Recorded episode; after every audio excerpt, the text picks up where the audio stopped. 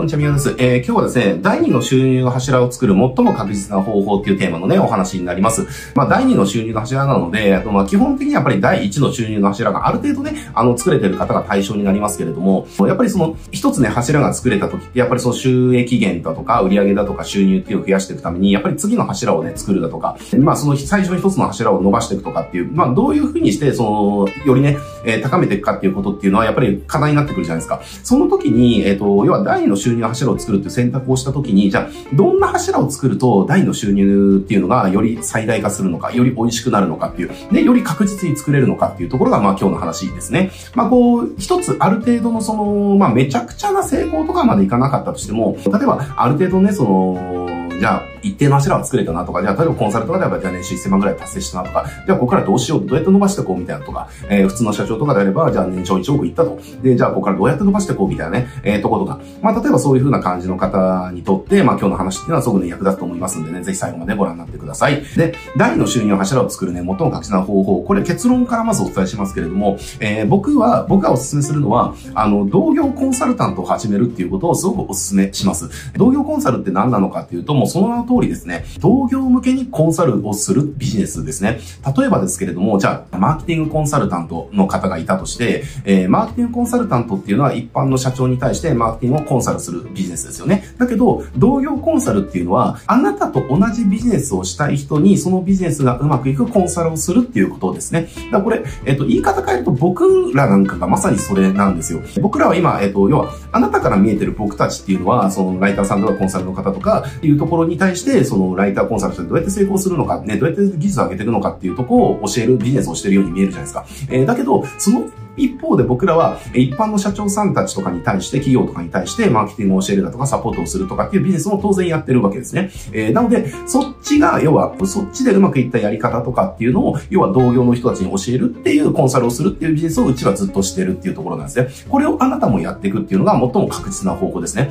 まあ、コンサルであれば今のような感じだし、じゃあ例えば、じゃああなたがもし美容室を経営されてるとして、えー、じゃあ例えば一人美容室やって、じゃあね、月賞がね、じゃあ200万超えたと。一人美容室で月賞200万ってもすごいじゃないですか。えー、ってなったら、多くの、要は一人美容室をやられてる方って、まあね、えっ、ー、と、月賞100万も届いてない方ほとんどだと思いますんで、えー、どうすれば200万なんか行くのってもう興味津々なわけですよ。だから、同じように月賞100万超えたい、200万超えたいっていう一人美容室をやられてる方に、あなたが200万超えたノウハウっていうのを教えていくビジネスをするんですね。えー、これ要は、あの、今、美容師っていう例えしましたけれども、他のやつでもそうですね、リフォーム会社でもそうだし、えっ、ー、と、ね、ネット通販でもそうだし、物販でもそうだし、えアピリでもそうだし、ね、クリエイターでもそうだし、飲食店でもそうだしていう、全部一緒ですね。え要は、自分自身のビジネスがある程度うまくいってるんであれば、その、ある程度うまくいった、そのうまくいったノウハウっていうのを同業は知りたくて知りたくてしょうがないんですよね。だからその人たちに対して、そのノウハウを教えるよっていう、やり方を教えるよって公開するよっていう、いうコンサルビジネスをやると、めちゃくちゃうまくいくんですよ。なぜなら、えー、これあなた自身もそうなんですよね。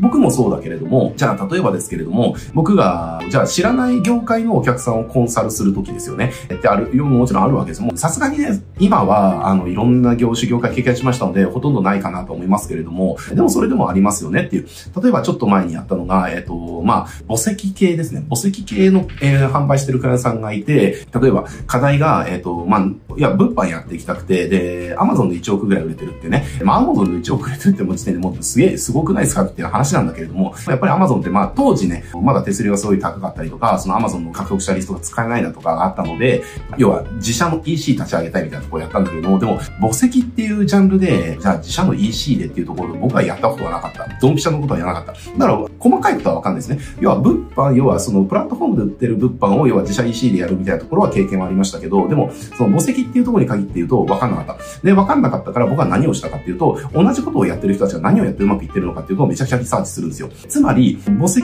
をネットで売ってる人たちでうまくいってる人が出してくれる情報僕はお金を出して買うだとか、見るだとかするんですよねっていう。これってあなたも同じことやってるはずなんですよ。あなたがもし、じゃあ飲食店をやられてて、じゃあラーメン屋をやるとなった時に、じゃあラーメン屋ですごくうまくいった人が出してくれる情報を買ったりだとか、セミナー参加したりだとかっていうことに投資をしますよねっていう話なんですね。これって、あなたがお金を払った人っていうのは、同業コンサルのビジネスをあなたに仕掛けてるっていうことなんですね。えー、だからそれを今度はあなたが、え、仕掛けられる側じゃなくて仕掛ける側になるんですですよ。やっぱり、その仕掛けられる側の時って仕掛けてる側の秘密のノウハウってめちゃくちゃ知りたいじゃないですか。えー、何をやってそんなうまくいったんですかっていうコツは何ですかって秘密は何ですかっていう、どんなやり方ですかとか、どんな工具を使ったんですかとかって知りたいことめちゃくちゃたくさんありますよねっていう。だからそれを教えてくれるってなったらお金払ってても知りたいからお金を払うんですよっていう。だからね、この同業コンサルって実はコンサルの中でも最もうまくいくパターンなんですね。で、何気にやっぱり僕もコンサルっていう業界で長いですから、いろんなコンサル見てきてたりとか、そのコンサルのその企業塾みたいなところとかの実情みたいなところいっぱい知ってますけれども、あの、やっぱりね、コンサルとしてうまくいく人って、大体本業を持ってる人なんですよね。本業を持っててそれがうまくいくから、それを、えー、似たような業界の人に売るっていうコンサルの始めたコンサルっていうのが、やっぱりコンサルとして圧倒的にうまくいってるんですよ。だから本当に全然畑違いのところでコンサルやるだとか、えー、っていう人じゃなくて、要は自分の事業である程度、えっ、ー、と、一定の成果結果が出てる。そういった人が、要はそれを同様に売るコンサルを始めるっていうのが、いわゆるコンサル業界でコンサルとしてうまくいった人たちの事例として圧倒的に多いっていうのが現実なんですね。えー、だから、そもそも同業コンサルっていう形態自体が、えっ、ー、と、もう売れるのが確定してるような商品なんで、結局その商品が売れるか売れないかって需要と供給のバランスじゃないですか。じゃあ、例えばさっきみたいな飲食店で、じゃあ開業するとなった時に、じゃあ繁盛店作りたいなっていう人からしたら、えー、すでに繁盛店めっちゃ作ってる人がどういうふうに繁盛店作ってるのかってもう、喉から手が出るほど欲しいですよねっていう、そこってめちゃくちゃ需要だらけじゃないですかっていう。で、そういった人たちって結局成功してる人の方が数が少ないから、そういった人たちの情報っていうのは供給が不足してるっていうね。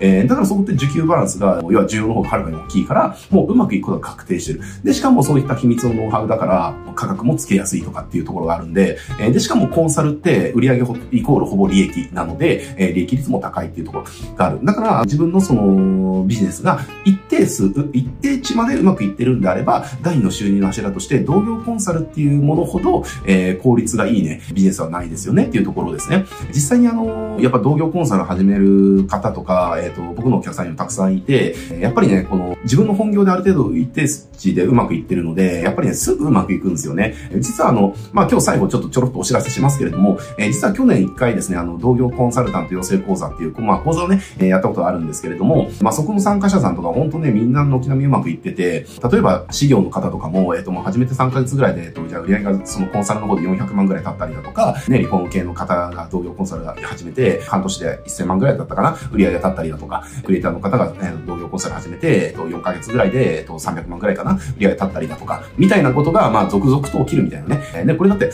同業コンサル始めたばっかですよっていう話。ね、始めたばっかで、そんなね、300万、400万、500万、1000万みたいなね、売り上げと立つ。これが同業コンサルの魅力なんですよねっていう。ビジネスを立ち上げたらゼロベースじゃないじゃないですか。もう基盤は本業であるわけだから。だし、その同業の方の投資っていうのも本業でうまくいってるから、まあ、十分できますよねって話なんですよ。えー、で、それで同業コンサルの方でうまくいったら、その利益っていうのをまた本業に還元して、で、本業で、え、要はそれのね、投資をするから、そこでまた新しいノウハウができる。売り上げが上がるから、新しいノウハウができる。そしたら新しいノウハウをまた同業に売る。同業コンサルで売るみたいな。その循環やっていくと、本業とその同業コンサルっていうところが、こう、相乗効果的に、お互いがお互いにレバレッジを効かせるみたいなことになるので、実は同業コンサル始めると、本業の方もかなり伸ばしやすくなってくるっていうね、えー、ことがあったりだとか。あと単純に本業の方も自分の魅力値高められますよね。例えばさっきの、じゃあ美容室とかであれば、えー、じゃあ一人美容室で、その自分の本業の美容室の方でも、これまで美容師、えっと、1865人に美容室経営のやり方を教えてる美容師です。みたいなプロフィールが書けたりだとかするから、あ、すごい美容師さんなんだな、がやってる美容師なんだなっていうふうな、こういったポジションみたいなの取れるわけじゃないですか。だからそういった感じで、実はね、あの、本業である程度うまくいった人が同業コンサル始めると、相乗効果でめちゃくちゃレバレッジが効いて、双方がうまくいくっていうね、えー、ことが起きるわけですね。で、実際うちもそれなんですよ。えー、ね、社長にマーケティングの支援をする、サポートをする、代行する、えー、っていうことをやって、そこでうまくいったノウハウっていうのを同業の人たちに還元していく。で、その同業の人たちから還元していって、立った売り上げっていうのをまた社長向けの方に使っていって、で、社長向けの方に使っていくと、そこでまた新しいノウハウができるから、売り上げも立つみたいなね。で、新しいノウハウができるから、また同業の人たちに還元していってっていう、このサイクルがどんどん回っていって、うちのビジネスっていうのは実は大きくなってるっていうところがあるんでね、ぜぜひ、第の収入の柱っていうところを見据えてる方ですね、っていうのは、あの、同業コンサルっていうのにチャレンジしてみてもらいたいなっていうふうに思います。まあ、コンサルっていうところをね、興味がある方であれば、なおさらですね、同業コンサルっていうのは本当にあの、本業で一定の成果結果が出てるんであれば、こんなに美味しいビジネスはないので、ぜひね、やってみてもらいたいなと思います。